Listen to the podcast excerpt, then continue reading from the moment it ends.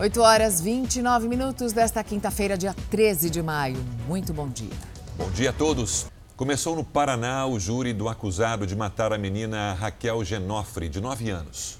O corpo dessa criança foi encontrado em uma mala na rodoviária de Curitiba. Você se lembra do caso? Foi em 2008. Há 13 anos, familiares e amigos de Raquel Genofre esperavam por este momento. Dá esse pequeno passo para o nosso luto, mas é um grande passo para que esse crime não ocorra mais. Pelo menos é o nosso sentimento é esse, né? Raquel Genofre tinha nove anos quando desapareceu após sair da escola onde estudava no centro de Curitiba em novembro de 2008. Foi encontrada dois dias depois com o corpo enrolado em lençóis dentro de uma mala na rodoviária da cidade, com sinais de violência e estrangulamento.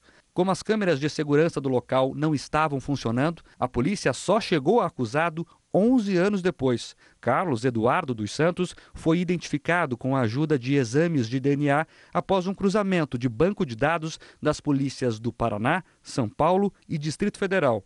Segundo os investigadores, ele confessou o crime. O júri acontece a portas fechadas e sob segredo de justiça. Pelo menos sete testemunhas devem ser ouvidas. O réu será interrogado por videoconferência direto da penitenciária de Sorocaba, no interior de São Paulo, onde já está preso por outros crimes. Ele cumpre pena de 25 anos pelos crimes de estupro e estelionato e é investigado por pelo menos mais cinco estupros. A expectativa é que o júri termine durante a madrugada. E o corpo do menino Gael, de 3 anos, será enterrado daqui a pouco na Paraíba.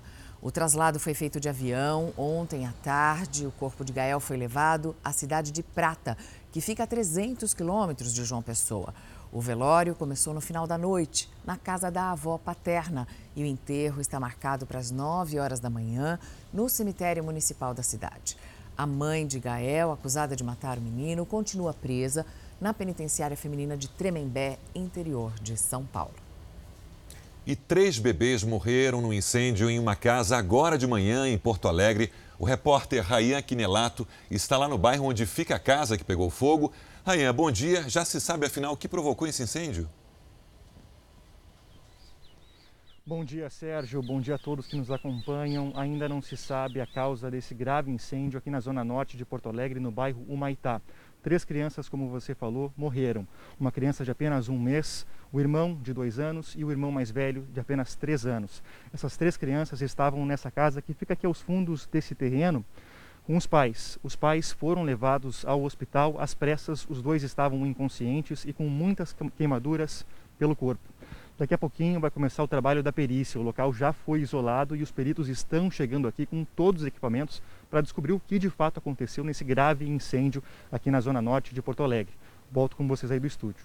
Para muita gente, pagar o IPTU de um imóvel já é algo difícil, né? Agora imagine pagar o imposto equivalente ao valor de praticamente a rua inteira. E é justamente isso que está acontecendo com um morador na região metropolitana de Belo Horizonte.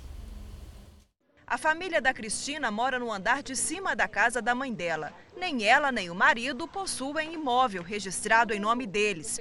Mas há cerca de cinco anos, a família tem recebido cobranças de IPTU. O problema é maior. A cobrança não é referente à casa onde a família vive. O marido da Cristina tem recebido os carnês dos impostos de 12 imóveis aqui da vizinhança quase a rua toda. Lá na prefeitura consta como ele é dono dos imóveis. Inclusive, ele já falou que ele é dono. E não é, cada casa aqui tem seu dono. A cobrança de casas que nem existem, como podemos ver nesse documento. A informação consta no próprio relatório de fiscalização da prefeitura. A população reclama que não tem acesso a serviços essenciais, como rede de esgoto e coleta de lixo, e por isso se recusa a pagar o imposto. E aí, a cobrança vai para o marido da Cristina. É o cúmulo do absurdo. Quando você deve, é difícil você pagar a dívida que você fez. Né? A gente luta para manter o nome em dia, as dívidas em dia para os pessoal chegar e colocar a dívida no nome da gente assim? A dívida do Peterson estava em R$ 2.470. O nome dele já caiu na dívida ativa do município e está sujo. Se ele for tentar comprar alguma coisa, ele não consegue. por causa do nome dele. Com a pessoa com o nome sujo não consegue comprar nada. Então ele está tendo muito transtorno com isso e lá na prefeitura a gente não consegue resolver. Dois alpinistas morreram escalando o Monte Everest. Um deles, um suíço de 40 anos, sofreu uma exaustão ao alcançar o topo da montanha a quase 9 mil metros de altitude. Mesmo tendo recebido oxigênio e alimentação, ele não resistiu. Um americano de 55 anos perdeu a visão quando chegou no cume, chegou a descer com ajuda, mas também morreu pouco tempo depois. O Ministério do Turismo do Nepal decretou novas regras para tentar limitar o número de alpinistas que tentam fazer essa escalada perigosa. Escalar uma montanha é um esporte que exige muito preparo físico e mental, porque nas grandes altitudes o ar é tão rarefeito que o oxigênio disponível equivale a um terço do oxigênio no nível do mar. A falta do oxigênio afeta o cérebro e afeta os órgãos mais importantes do corpo. E olha, o mau tempo está dificultando o resgate desses corpos. Em 2019, 11 alpinistas morreram tentando escalar o Everest. Uma jovem que participou do concurso de Miss chocou os internautas. Ela deixou de lado os vestidos longos e o salto alto e agora posta fotos com armas. As imagens nas redes sociais mostram a jovem armada com um fuzil. Há mais de um mês, a ex-Miss Birmania, de 31 anos, vive na selva junto com os integrantes de uma guerrilha e passou a fazer parte da resistência do país que luta contra os militares que estão no poder. Milhares de pessoas como ela fugiram das cidades para se juntar à oposição do regime em Myanmar. Com o frio intenso no sul do país, em Porto Alegre a venda de produtos como cobertores já aumentou e os lojistas estão animados com a queda da temperatura. O outono veio trazendo dias lindos com sol, céu azul e frio. As baixas temperaturas mudaram a paisagem em Porto Alegre. Casacos, toucas e mantas voltaram a fazer parte do figurino. As vitrines têm novidades da estação. Tem que renovar as peças novas, pegar um casaquinho quentinho, né? A reabertura das lojas há poucas semanas encheu de otimismo os comerciantes. A expectativa é vender até 50% a mais do que no mesmo período do ano passado. E se depender do frio, que esse ano chegou antes mesmo do inverno, as vendas vão ficar aquecidas. Daniela aproveitou as ofertas. Depois da pandemia, quem é que entra nas roupas do ano passado? Nesta loja, a maior procura tem sido por edredons e cobertores. O ano passado foi muito difícil para o comércio, até pelos grandes períodos fechados, totalmente fechados, né? E esse ano a gente está com uma expectativa de, de crescimento nas vendas referente ao ano passado. Esse frio do outono, mas com cara de inverno, veio em ótima hora para o comércio o consumidor tem que comprar roupa, as crianças cresceram, precisam comprar roupas de inverno, e isso movimenta muito todo o comércio e, por sinal, roda a, a, a economia e faz a economia girar e propicia um, uma melhora no ambiente de negócio. E a Defesa Civil de Santa Catarina emitiu um alerta de frio intenso para todo o estado. O repórter Moisés Stucker está em Blumenau com informações ao vivo. Moisés, bom dia. Essa foi uma madrugada de geadas por aí. Como é que ficaram as temperaturas? Bom dia, Sérgio. Teve bastante geada, sim, em Urupema, na Serra Catarinense. A mínima chegou a menos 3,7 graus Celsius, perto das 6 horas da manhã. Já em São Joaquim, além da geada que cobriu a vegetação do Caminhos da Neve, também na Serra Catarinense, os termômetros marcam menos 0,5 graus. A previsão ainda de hoje é que os termômetros não passem de 21 graus Celsius. Esse frio também não deve ir embora tão rápido, viu? A tendência é de que essa sexta-feira também seja bem gelada por aqui. Mariana, Sérgio. Moisés, achei você pouco protegido. Está acostumado a isso com o frio da região? Olha, fui pego de surpresa também, não esperava esse frio, até porque ontem estava bem mais quente aqui, tá, tô meio desprotegido mesmo. Amanhã já tem que preparar um casaco bem maior, bem mais quentinho para suportar esse frio aqui na região sul, Sérgio. Tá bom, se proteja. A frente fria também chegou ao sudeste. São Paulo teve a madrugada mais gelada do ano, com 13 graus, e o Rio de Janeiro enfrenta transtornos com a chuva forte. Agora pela manhã, muitas ruas alagadas, queda de árvores. Vamos até lá ao vivo com a Aline Pacheco. Aline, bom dia. onde é que você está? O que, aconteceu por aí? Oi, Sérgio, bom dia para todo mundo. A gente está na Barra da Tijuca, na zona oeste do Rio. Uma árvore caiu, ela ficava dentro de um prédio, destruiu completamente o portão, tá dando um trabalho tremendo ali para os garis que só começaram a retirar a árvore. Boa parte dela já foi até levada daqui quando a energia foi desligada por aqui. Agora choveu forte em várias regiões do Rio, muitas ruas ficaram embaixo d'água e foram também interditadas. Como você disse, árvores também caíram em outras regiões, mas não teve registro de feridos, só o trânsito que ficou bem complicado por exemplo, na Avenida Brasil, que é uma das principais vias de acesso aqui. Na Washington Luiz, um caminhão tombou em cima de um carro e, por sorte, ninguém ficou ferido. O Rio de Janeiro está num estágio de mobilização, que é o segundo nível numa escala de 5, que a Marinha do Brasil também emitiu um alerta de ressaca, ondas de até 2 metros e meio. O mar está tão mexido que não está bom nem para surfista, Mariana. Aline. O embaixador de Portugal no Brasil, Luiz Faro Ramos, visitou Belém. Ele foi participar da inauguração de três alas de um hospital da comunidade portuguesa.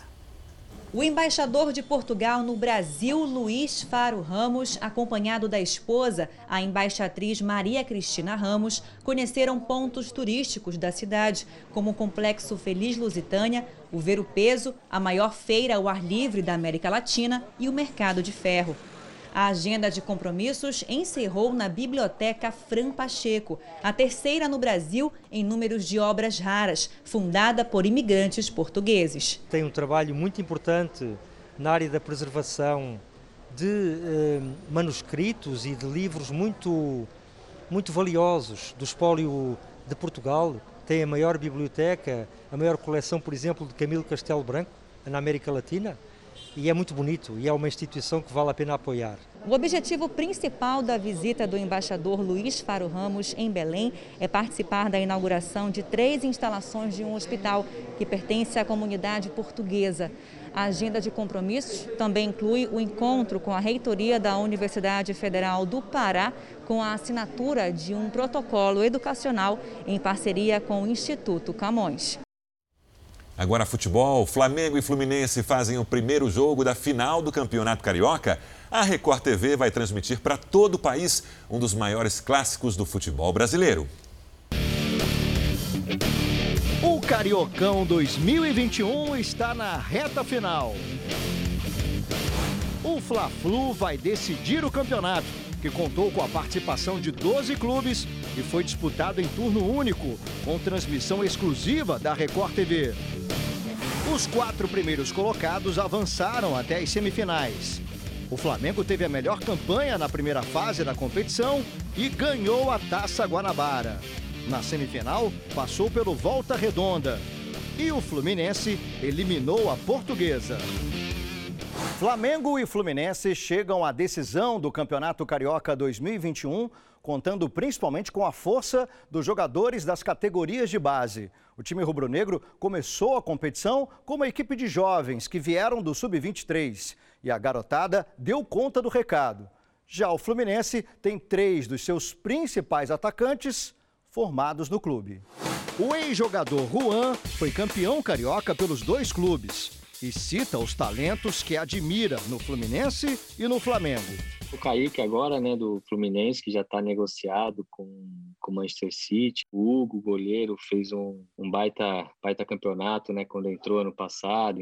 A final de um campeonato é uma vitrine para os jovens. Ainda mais em, em clubes que têm essa, essa tradição de revelar tantos jogadores, né? Até nisso existe uma rivalidade entre Flamengo e Fluminense. A primeira partida acontece neste sábado, a partir das 21 horas, com transmissão exclusiva da Record TV para todo o Brasil. Sábado às 9 da noite. A Receita Federal e a Guarda Civil Metropolitana de São Paulo fazem neste momento uma operação contra a pirataria. Quem acompanha tudo de perto é a Maria Carolina Paz. Bom dia, Maria Carolina. Onde é que você está agora? No Brás, região central da cidade de São Paulo. Bom dia para vocês, a todos que nos acompanham aqui no Fala Brasil. Duas lojas estão sendo fiscalizadas, cerca de 2 milhões de produtos estão sendo agora lacrados, né, pelos fiscais da prefeitura. Olha só, todo o trabalho acontecendo nessa loja são tênis, né, que estão são todos piratas, produtos piratas. Essas duas lojas aí configuram agora crime de pirataria. Essas lojas vão ser lacradas, a cassação do alvará também do estabelecimento e multa de mais de 9 mil reais para os responsáveis dessas duas lojas. Uma operação da Receita Federal em parceria com a Guarda Civil Metropolitana e também com os fiscais da Prefeitura. Mariana, Sérgio. Israel vive uma escalada de violência com o aumento dos bombardeios na faixa de Gaza e dos confrontos armados. Um balanço recente aponta que 89 pessoas morreram nos conflitos, 83 palestinos e 6 israelenses. Entre os mortos estão 17 crianças, todas palestinas. Também há mais de 400 pessoas feridas. O Conselho de Segurança da ONU se reúne novamente amanhã, pela terceira vez em uma semana, para discutir a situação na região. O coordenador especial para o processo de paz no Oriente Médio alertou que o confronto entre palestinos e israelenses pode se transformar em uma guerra. Desde o início da semana, a região foi alvo de cerca de 1.500 projéteis. Nossa correspondente em Tel Aviv, a Bianca Zanini, acompanhou tudo de perto. Bianca, muito bom dia. Bom dia, estamos a 40 quilômetros de Gaza, na cidade israelense de Ashdod, que vem sendo alvo constante dos foguetes do Hamas. Essa casa aqui, atrás de mim, foi atingida, mas graças às sirenes, a família que mora aqui conseguiu sair em tempo e se proteger. Todos saíram só com ferimentos leves. Mas olha, a situação tensa continua no país inteiro. Muitas famílias, crianças do sul até o norte estão passando as noites em claro, esperando só aquele som arrepiante da sirene, com medo de mais ataques. Mariana, Sérgio. Obrigado. Um grafite muito bem feito, que deveria ser uma homenagem ao Dia Internacional da Enfermagem, celebrado ontem, virou polêmica em Porto Alegre. O problema é que a enfermeira representada na fachada de um posto de saúde descumpre uma regra muito importante para prevenir a infecção pelo coronavírus. Ela está com a máscara no queixo. A prefeitura da capital gaúcha ainda não respondeu se vai remover a pintura. Deveria, né? Uma gafe imensa. Cidades brasileiras voltaram a interromper a aplicação da segunda dose da Coronavac por falta de vacinas. Nós vamos agora até o Rio de Janeiro falar com João Pedro Barrocas. Bom dia, João Pedro. Quantas cidades aí no Rio já tiveram que suspender a, a campanha?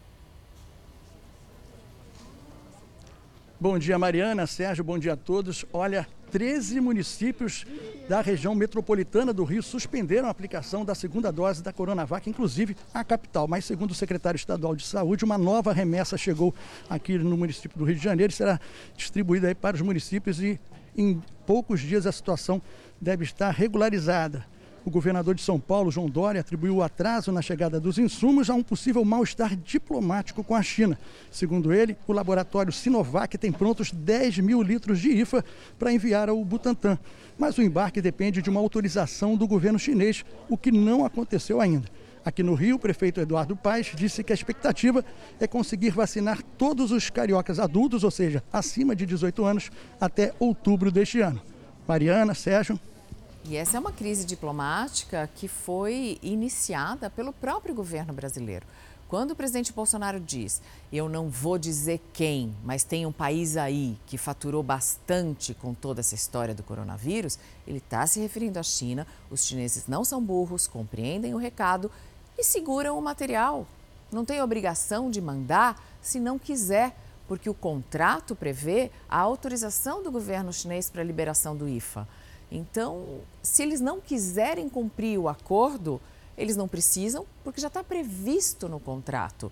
Então, é muito infantil da parte do governo brasileiro, é muita inabilidade da parte do governo brasileiro ficar provocando gratuitamente o maior fornecedor hoje de vacina e de insumo farmacêutico para fabricação. É, isso é uma infantilidade que só causa prejuízos e a gente não consegue nem entender o motivo do porquê isso acontece. A CPI da pandemia houve hoje um representante da Pfizer. A Pfizer é aquela empresa americana que ofereceu vacinas no ano passado para o governo brasileiro. Vanessa Lima, muito bom dia em Brasília para você. Qual deve ser o foco dos senadores hoje? Quais são as perguntas mais importantes a serem respondidas pela, pela antiga diretoria da Pfizer, né? É isso, Mariana. Muito bom dia para você, bom dia para todo mundo que está aqui acompanhando ao Fala Brasil. Os senadores da oposição devem aproveitar a presença de Carlos Murilo, que é ex-presidente da farmacêutica no Brasil e hoje gerente da Pfizer na América Latina, para explorar as negociações entre a Pfizer e o governo brasileiro no início da pandemia. Murilo falará na condição de testemunha e deve ser questionado se o governo brasileiro não demorou para iniciar as negociações negociações com a Pfizer. A possibilidade da Pfizer ter oferecido inicialmente 70 milhões de doses e ter sido ignorada pelo governo brasileiro também foi um dos temas explorados ontem no depoimento do ex-secretário de comunicação do governo, Fábio Van Garten. Acusado de estar mentindo, ele foi inclusive ameaçado de prisão. O depoimento dele deve ser enviado ao Ministério Público, que vai analisar se Van Garten cometeu crime de falso testemunho.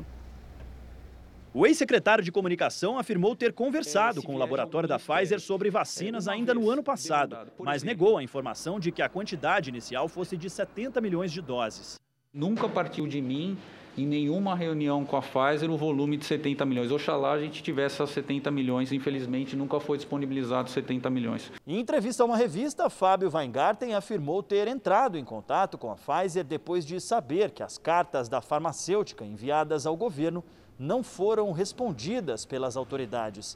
Ele chamou a gestão do Ministério da Saúde de incompetente e ineficiente, sem citar nomes. Ao tentar responder sobre o assunto, foi interrompido pelos senadores. Por favor, não menospreze a nossa inteligência. Ninguém é imbecil aqui. Chamou ou não chamou o Pazuello de incompetente?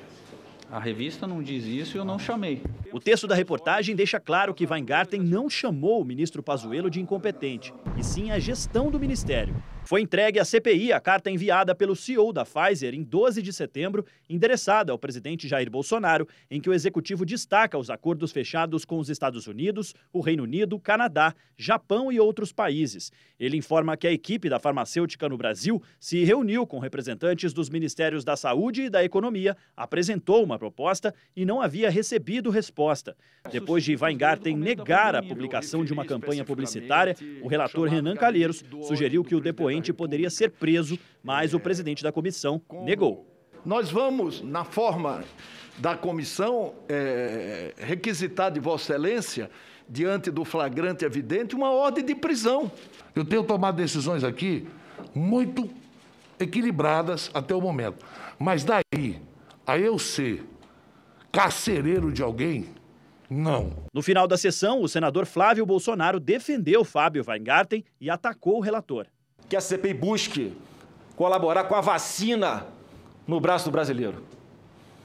Salvar vidas. E não fazer de palanque como o senador Renan Calheiros tenta fazer aqui a todo momento. A todo momento. Querendo. Imagina a situação: um cidadão honesto ser preso por um vagabundo como Renan Calheiros. Olha a desmoralização. A desmoralização. Estão perdendo a visão do todo. Estão perdendo a visão do todo. Não, não, não. Isso como é aluno. Você é um vagabundo. Vagabundo é você que roubou dinheiro do pessoal. Presidente, Seu gabinete. Depois da confusão, o presidente da comissão, Omar Aziz, suspendeu a sessão. O depoimento de Fábio Weingarten, sem apontar culpados pelo atraso na compra das doses da vacina da Pfizer, trouxe uma linha do tempo das negociações. As reuniões do ex-secretário com representantes da farmacêutica ocorreram em novembro, dois meses depois da carta entregue à CPI. E a assinatura do primeiro contrato foi somente em fevereiro, depois que o Congresso Nacional aprovou uma lei garantindo segurança jurídica para a compra das vacinas. A vacina no braço do brasileiro foi recusada reiteradas vezes no ano passado. Bom, depois do depoimento, o ex-secretário de comunicação da presidência, o Fábio Weingarten, declarou, por meio da defesa, que respondeu a todos os questionamentos que lhe foram feitos, sem esconder, sem omitir informações, mas disse também que por algumas vezes não foi possível explicar integralmente todos os fatos.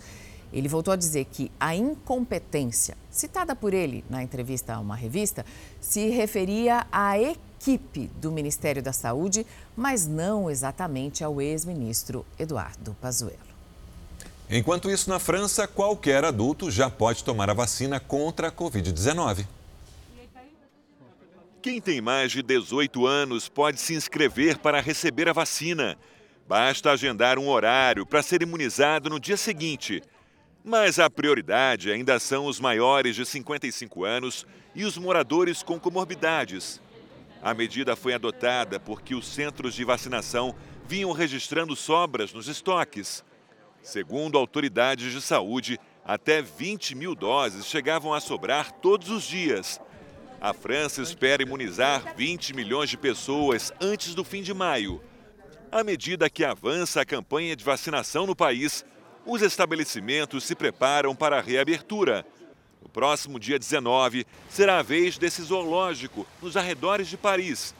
Os visitantes voltarão pela primeira vez desde novembro. A diferença é que agora vão ter que seguir algumas medidas de segurança, como a reserva antecipada dos bilhetes e o uso de máscara facial. Os bichinhos já estão à espera. O Nepal, que faz fronteira com a Índia, sofre com uma explosão de casos de coronavírus. Seis hospitais da capital estão recusando pacientes com Covid-19. Quem traz as informações ao vivo, direto da Ásia, é a nossa correspondente Silvia Kikuchi. Silvia, boa noite para você. Bom dia, Sérgio. Bom dia, Mariana. E a todos que nos acompanham aqui no Fala Brasil.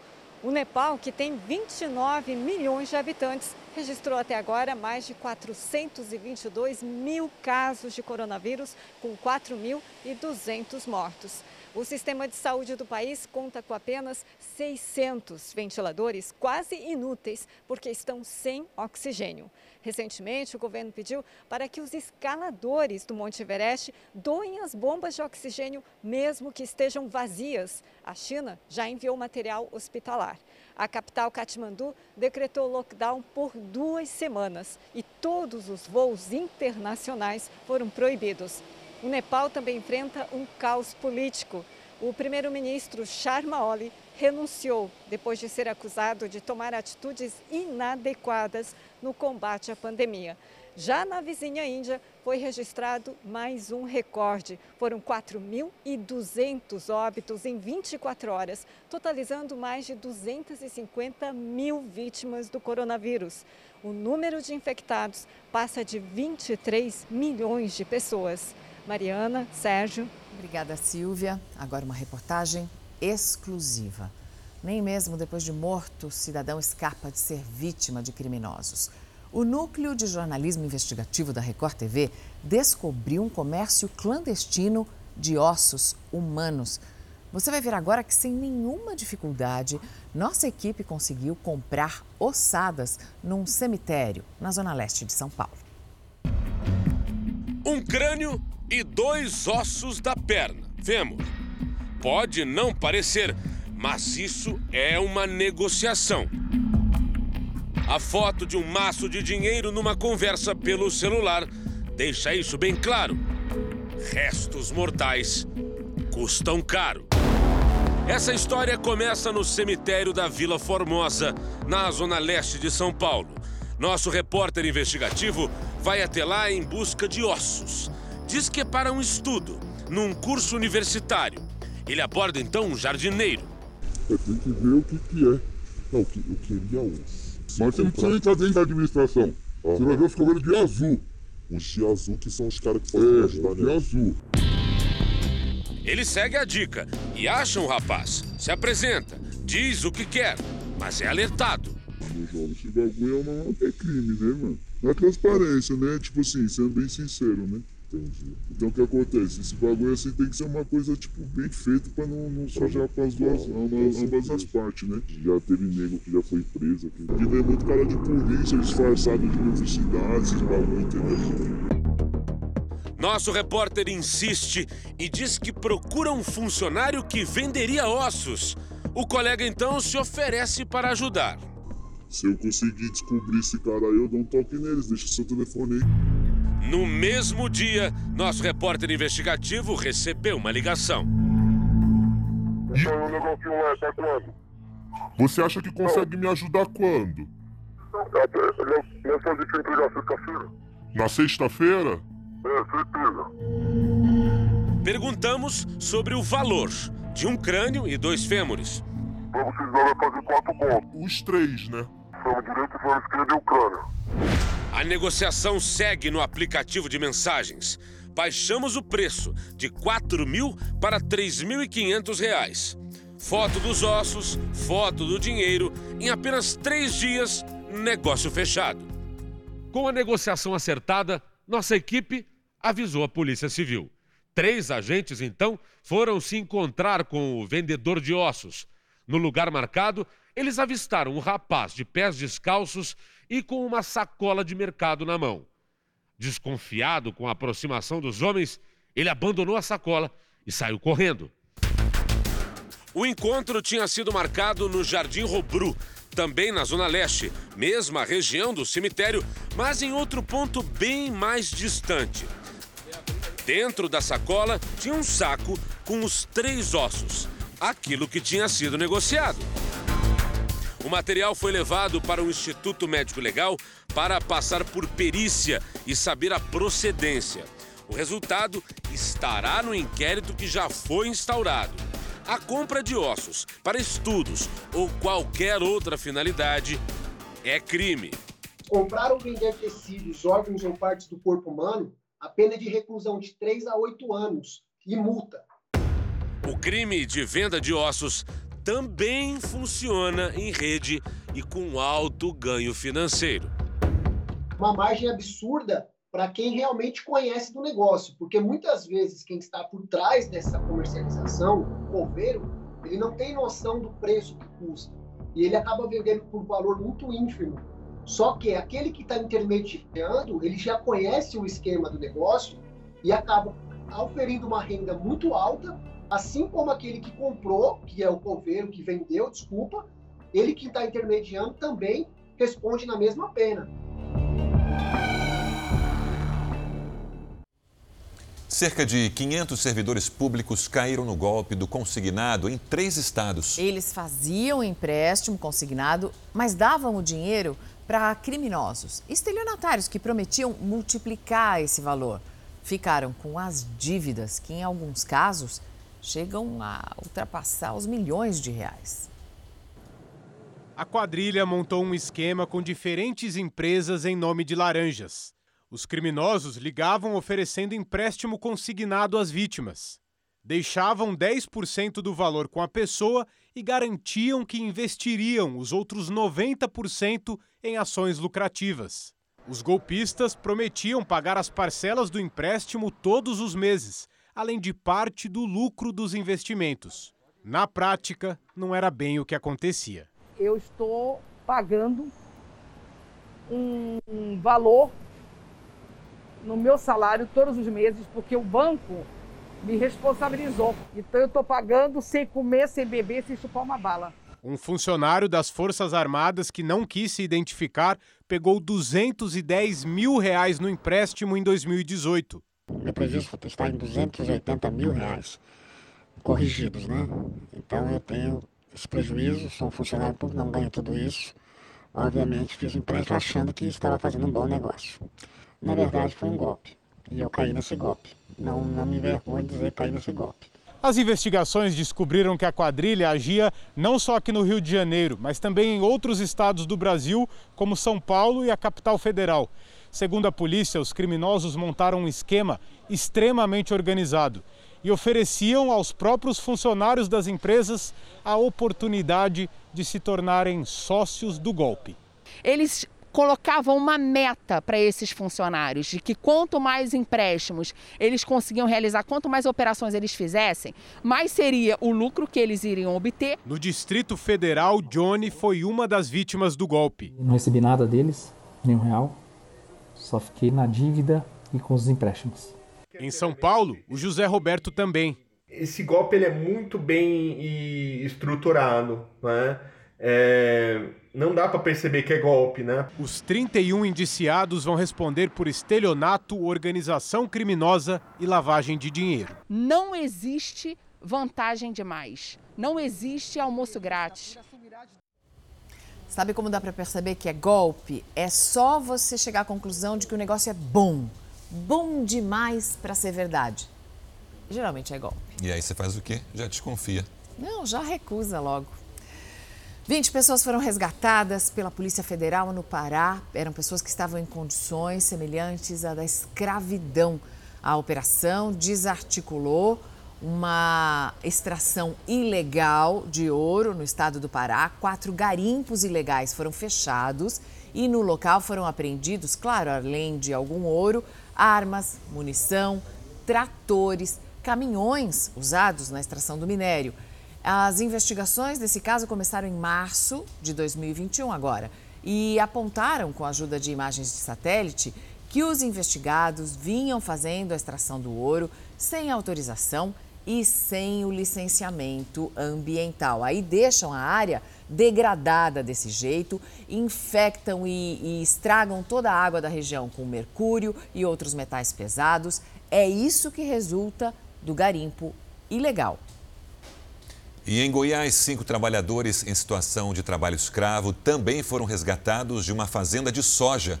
As pessoas, sendo duas menores de idade, trabalhavam na informalidade e sem as mínimas condições de segurança e de saúde também.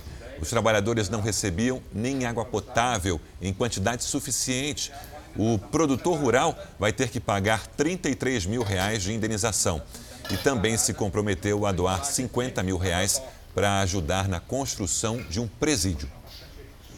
Nós vamos agora falar sobre algumas das consequências da Operação Pente Fino da Previdência Social, que apura irregularidades em benefícios concedidos. Só que tem gente que é de verdade, que existe, que tem segurado do INSS, aposentado por invalidez, que merece e que está tendo benefício cortado. É o caso do Maico Fiorin, de 24 anos, que é portador de paralisia cerebral e autismo, não anda e não fala. A família tenta reativar o pagamento que foi cancelado há cerca de dois meses. Dona Tânia tem 61 anos, é diabética, mas não tem tempo de cuidar da própria saúde. É que o filho de 24 anos tem paralisia cerebral e autismo. Maico não anda, não fala e depende 100% da mãe. Uma batalha diária que agora ficou ainda mais difícil. Isso porque o INSS decidiu cortar o benefício do jovem no valor de R$ 1.100, que era usado para manter as necessidades básicas dele e da família. Desesperador. É um bebê, né?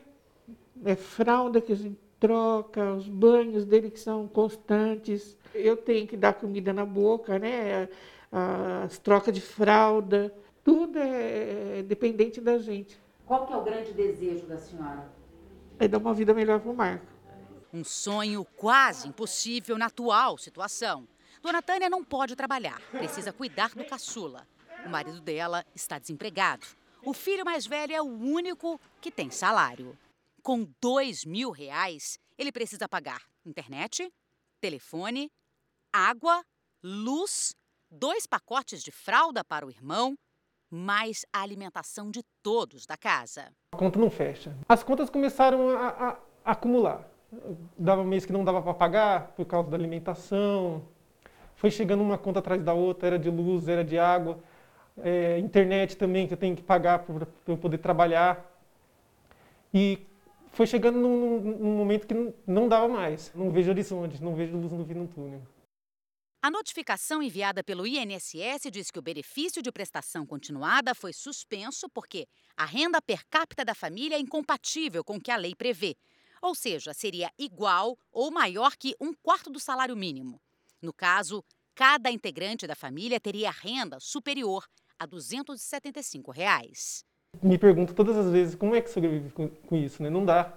Em relação ao benefício de prestação continuada, o BPC, é, que muita gente conhece como LOAS, que é a Lei Orgânica da Assistência Social, ele é um benefício que a legislação, ou seja, a lei, ela traz um critério objetivo. O que, que ela, a lei fala? Tem direito, o idoso tem mais de 65 anos ou as pessoas que têm alguma deficiência, seja ela física ou mental, que impeça para o trabalho. A família do Maicon não foi a única que recebeu essa notificação. O INSS revisou pelo menos 1 milhão e 700 mil benefícios previdenciários.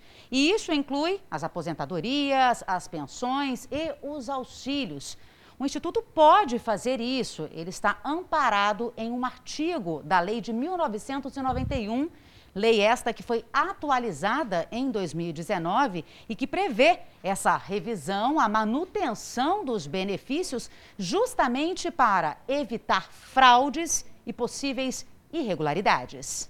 Os tribunais eles têm sido sensíveis, ou seja, é, os tribunais têm verificado qual é a renda familiar da pessoa, descontando algumas despesas que existem na família, aluguel, remédio, conta de água, conta de luz, ou seja, aquela, aqueles itens de necessidades básicas. A família de Michael já entrou na justiça, mas até agora não conseguiu reaver o pagamento. Eles já não sabem mais o que fazer. Célia também passou pelo mesmo sofrimento. Perdeu a visão de um olho em um acidente, tem obesidade mórbida, depressão e síndrome do pânico. Mesmo assim, o INSS cancelou o benefício. E hoje eu estou no fundo do poço porque eu tenho essa depressão, eu não tenho vontade de dialogar com ninguém, não tenho vontade de falar com ninguém. Eu vivo no meu mundo. Perdi todas as amizades, Peguei o Covid, tive três pneumonia, quase morri. Célia entrou na justiça e, depois de quatro tentativas, o doutor Rodolfo conseguiu manter o benefício da cliente. Corre atrás dos objetivos que a gente consegue. O INSS informou que Michael Fiorin perdeu o prazo de defesa e que por isso teve a suspensão do pagamento. Mas o segurado ainda pode entrar com recurso até o próximo dia 23. Espero que o Michael consiga receber, inclusive, aqueles anteriores, né, que foi retido, que foram retidos. Não, isso terá direito, se for concedido. Né? E a gente tem que parar para pensar que a gente mora num país que paga auxílio paletó para deputado, que paga milhares e milhares de reais é, de aposentadoria para funcionários do alto escalão. Não pode pagar dois mil reais para uma pessoa, mil reais para uma pessoa com esse tipo de deficiência. Tem um dó, né? Agora, isso tudo também acontece por causa de pessoas que praticam fraudes, inúmeras fraudes contra o INSS. E outras pessoas que merecem esse benefício acabam sendo prejudicadas. Você vai conhecer agora um mercadinho que não tem atendente, não tem operador de caixa, não tem catraca, não tem câmera de monitoramento. É o seguinte: o cliente pega o que precisa e paga sozinho ali, assim mesmo, na base da confiança. Olha só. Sem sair do prédio, Luiz tem um mercadinho à disposição. O empresário disse que é uma mão na roda. Está faltando é, algum ingrediente no seu almoço de domingo, até mesmo no jantar durante a semana, você desce vem aqui, compra e sobe no maior conforto. Funciona assim: o morador escolhe o produto e ele mesmo faz o pagamento. Primeiro passa o código de barras e depois pode fazer a transferência em dinheiro ou pagar com o cartão. Além da comodidade e segurança, a ideia é estimular a honestidade. Não tem câmeras de reconhecimento facial catraca ou qualquer outra forma de controle. Ele montou um mini mercado com alimentos, guloseimas e produtos de limpeza nos condomínios e hoje já são mais de 120 em várias cidades do país. E Marcelo explica que é feito um balanço para medir o nível de honestidade. Quando a desonestidade é diagnosticada, é realizada uma pesquisa do público e campanhas educativas. No geral, o índice de honestidade é cerca de quantos por cento? Cerca de 95% a 96%. É, e a gente tem essa quebra aí de 4 a 5% de desvio. Marcelo tem uma parceria com a construtora do prédio. Patrícia diz que a ideia de mini mercados é inovadora. Ela já tinha visto em São Paulo no ano passado e pretende expandir o novo negócio para outros públicos. É realmente a questão de valor, né? É, a honestidade está acima de tudo. Muito bacana. Uma mãe foi autorizada pela justiça a mudar o nome da filha. porque o pai registrou a criança com o nome de uma marca de anticoncepcional. Esse tipo de situação é mais comum do que a gente pensa. Este senhor é o José Antônio Melo dos Santos, também conhecido como Carlinhos. Pois é, senta que a confusão é grande. A minha mãe pediu para o meu pai colocar o nome de Carlos Alberto Melo dos Santos. Meu pai falou que sim e que foi ao cartório para me registrar. Do jeito que bem entendeu, né? Tudo bem, segue o jogo. Passados-se anos, nasce o meu irmão e ela pediu para ele colocar o nome de Carlos Alberto Melo dos Santos. Arvado, coloca Carlos Alberto Melo dos Santos. Ele sim foi para o cartório e colocou João Manuel Melo dos Santos. Pois é, o raio às vezes cai no mesmo lugar duas vezes. E nesse caso poderia ter caído mais uma vez, viu? Passando-se anos, nasce a minha irmã e ele pede para ela pede para colocar Márcia Maria Melo dos Santos. Mas chega! Dessa vez a esposa foi junto ao cartório. Se talvez ela não tivesse ido, ele teria colocado Maria Teresa dos Santos. Essa é a história. Todo nome tem uma história. Agora imagina carregar no próprio nome uma história de rejeição foi o que aconteceu com uma garotinha que hoje tem cinco anos. O pai a registrou com o nome da pílula anticoncepcional que a mãe tomava quando engravidou. Ele, que não queria beber, acha que a mulher mentia sobre o uso do contraceptivo. Ao ver o documento da filha, a mãe tentou fazer uma alteração, só que teve o pedido negado. Precisou entrar com uma ação. O pai negava que tivesse dado o nome por conta do anticoncepcional. Ele discordou. Se ele tivesse concordado, talvez tivesse conseguido resolver isso antes, mas ele discordou. Já em julgamento, os ministros do Supremo Tribunal de Justiça, em votação unânime, concordaram que houve rompimento unilateral do acordo realizado entre os pais para escolher o nome da menina. Porque nomes estranhos, vexatórios, eles não podem nem ser admitidos no cartório no, momento do registro, né? Então eles acabam nem registrando. Nesse caso, era o nome de um anticoncepcional que é idêntico ao nome de mulher, então em tese, publicamente, aquilo não era vexatório. Foi por isso que, em primeira instância e no tribunal, não foi dado o direito de alteração. Uma determinação que pode mudar histórias como a do seu José Antônio, o Carlinhos. Eu, na realidade, eu adotei o meu nome, né? Porque é, eu, quando eu vim saber da história, é, eu já não tinha mais como fazer nada. Talvez seja a primeira vez que a gente esteja falando sobre isso, porque eu sou filho de português. Então, imagina o que esse pessoal não iria falar, né? Eu fiquei numa dúvida. Será que se fosse menino, remédio para uh, impotência sexual, o nome valeria ou não? Ah, não. Aí eu acho que não, porque o remédio do anticoncepcional é o nome de mulher mesmo, né? Então, por isso que o juiz não deu na primeira instância. E Portugal tem uma lista de nomes proibidos por lá. Tem que seguir. Agora, já pensou ficar hospedado dentro de um avião? Pois tem empresa que está apostando nessa criatividade, tentando enfrentar a crise provocada pela pandemia. Tem hotel bolha, cabana moderna e até hotel em formato de navio. Duro é o preço da hospedagem. Monte Verde, um vilarejo mineiro com 4 mil habitantes que fica a 1.500 metros de altitude no meio da Serra da Mantiqueira só que nosso destino está ainda mais escondido. A estrada de terra nos leva ao bairro Jardim das Montanhas. Seria uma pousada comum não fosse o chalé dentro de um avião. Para chegar lá, a gente passa por chalés. Eles são bem luxuosos, mas ainda assim não são a atração aqui da pousada. Encontramos o seu Marcel, o proprietário que teve a ideia inusitada. É ele quem nos leva até a Joia, um aeroporto no meio da floresta. O avião de 1987 é modelo Brasília da Embraer, para até 30 lugares. Vi na TV americana um americano que comprou um avião e fez uma casa. Pensei comigo, por que não um chalé na pousada nessa forma, né? A fuselagem foi trazida de caminhão, colocada aqui com um guindaste. Foram dois anos até ficar tudo pronto. Um trabalhão. Mas agora chega de mistério. Vamos embarcar nessa. Sejam bem-vindos a bordo.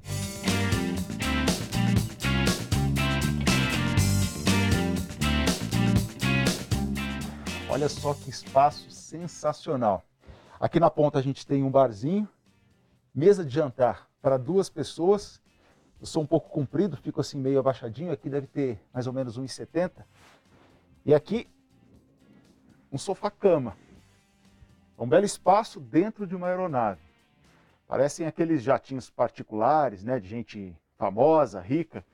Mas aqui a gente pousa, aproveita e depois decola. Uma hospedagem. A sensação é de estar em um voo particular mesmo, só que sem sair do lugar. Ao lado do avião foi construída uma torre de controle.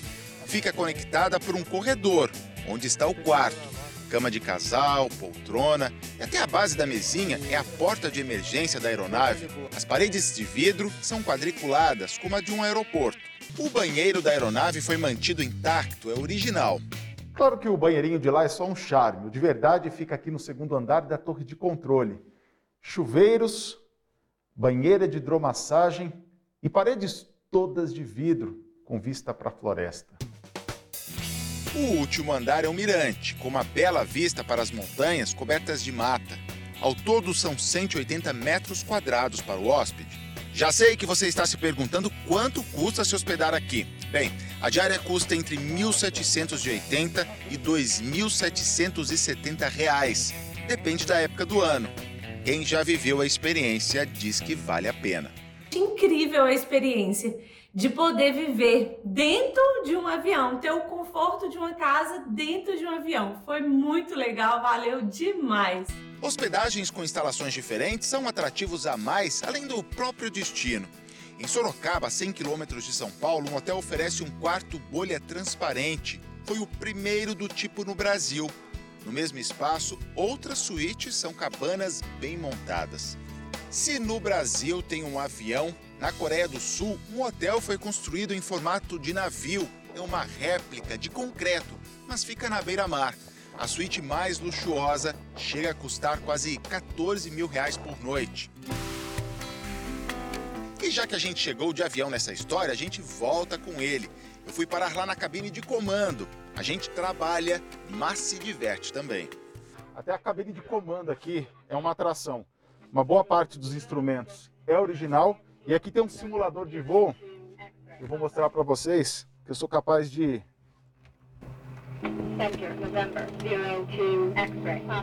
levantar um avião e voltar para Record, né? Sem derrubar.